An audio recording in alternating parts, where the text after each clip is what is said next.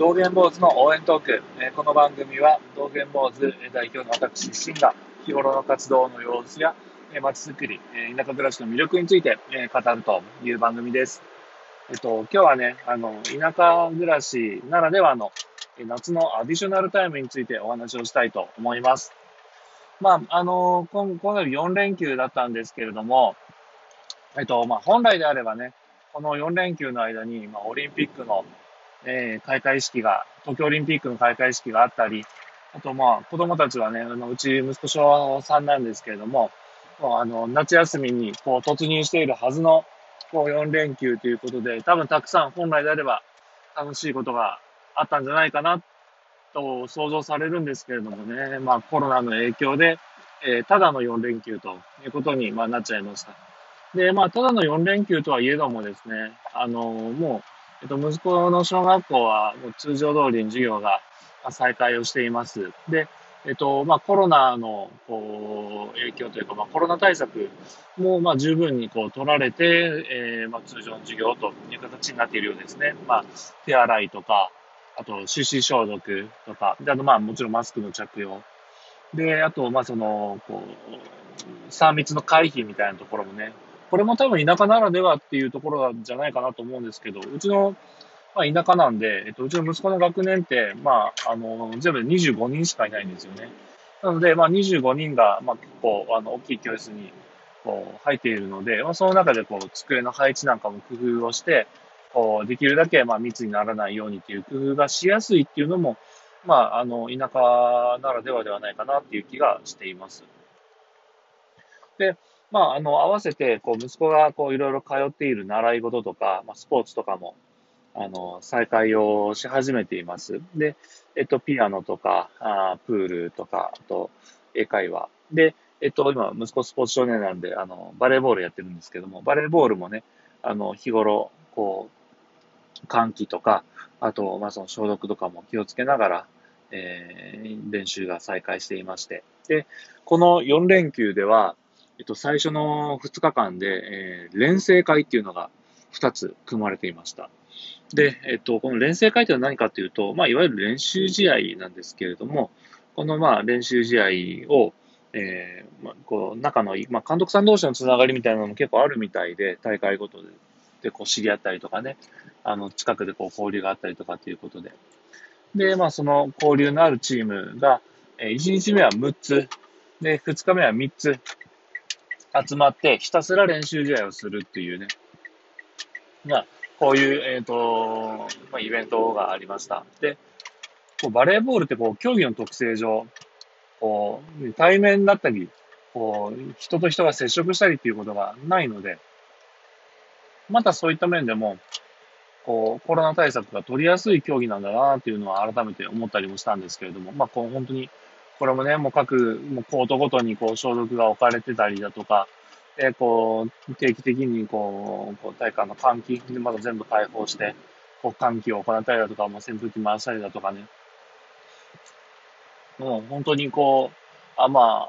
あ、新しいこう生活様式じゃないですけれども、本当に常にこう、あの、感染拡大防止っていうことを意識したあの、取り組みっていうことが、もう自然にされないといけないんだなっていうところが、まあ、随所に感じられる、まあ、イベントではありましたが、まあ、無事にこう終了しまして。ただ、まあ、これ子供たちにとってはすごくタフな、あのイベントだったと思います。もう、本当にね、まあ、6チーム、こう、あったら、えっと、自分たち以外の、こう、残り、こう、5チームと、まあ、2試合ずつぐらいするんですよ。だからまあ、えっ、ー、と、1日で、こう、結局10試合を、えー、まあ、こなして、で、えー、上級生の子っていうのはもうずっと出っ放しですからね。えー、もう試合をもう10試合ずっとぶっ続けてやって、まあ途中は今、こう審判なんかもあったりしますけど、えー、試合を朝から晩までバレーボールをやって、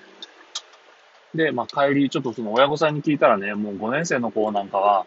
もうあの、帰りの車の中で寝ちゃうっていうぐらいね、まあ、本当にこう、うん、完全燃焼してっていうようなイベントだったようなんですけど、まあそこ行くと息子はまだ小学校3年生ですから、こう、ちょっと、こう、ピンチサーバーみたいな感じで出してもらって、で、サーブ打って、そのプレーの間は、まあ、こう、コートの中でオタオタしてみたいなことが、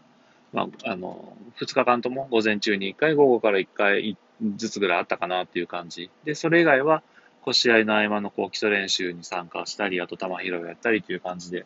こう、まあ、見て勉強する、稽古するみたいな感じだったので、さほどまあ、こう疲れてはいないんだろうなと。ただ、そんな中でも、まあ、サーブが連続して4本入ったりだとか、まあ、あの、彼なりにね、これまでに、こう、練習してきたことが、成果が、こう、発揮できてるなっていうところはあって、で、まあ、監督さん、コーチさんからも褒めてもらったり、で、まあ、私も親としても、こう、かなり嬉しいなと思ったので、まあ、ちょっとご褒美じゃないですけど、2日目の練習会終わった後、1回家帰ってからね、夕方、えっと、サップに連れてってあげたんですよね。と、まあ、ここまでがすごく長い振りなんですけど、要はこういうことなんですよ。まあ、あの、1日の、こう、イベントが全部終わった後の、もうアディショナルタイム的に、こう、6時頃からでも、夏は日が長いですし、暖かいですから、夏だったらもう6時ぐらいからでももう一回こう、じゃあサップやろうかみたいな感じで、もう一つ楽しいことが夕食前にできるっていうね。これがちょっとこう、まあ魅力だなというふうに思いました。で、まあ今回で言うと、あの、まあ、初めて私、奥さんも一緒に、家族3人で、まあ、海に行って、で、夕方のこう、日が沈むビーチでですね、あの、まあ、サップをしたり、で、こう海水浴をしたりっていうことが、えー、楽しめました。で、これ、なかなかまあ雰囲気も良くって、で、まあだんだんこう薄暗くなってくるからね、こう深い方の海ってだんだん暗くなってくるから、まあ怖いっていうところもあるんですけれども、まあ本当に涼しいし、まあ奥さんにとっては日焼けもしにくいしっていうことで、で、まあ本当に人もいないからのんびりゆっくり過ごせて、さらにまあ人がいないということはまあコロナ対策にもなってということで、もういいことばっかり。で、えっと、お家に帰って、まあ、美味しく夕食を食べて、で、まあ、あのしっかりこう燃焼して早く寝るというようなことが、まあ、できたのでね、そういうところもやっぱり田舎の魅力なのかなっていうふうに感じました。本当にね、もう何をするにも、あの、まあ、自然で楽しめるっていうのが田舎の魅力かなというふうに思います。えー、そういった、この今日は、まあ、夏のアディショナルタイムということで、まあ、田舎の楽しみ方を紹介させていただきました。以上です。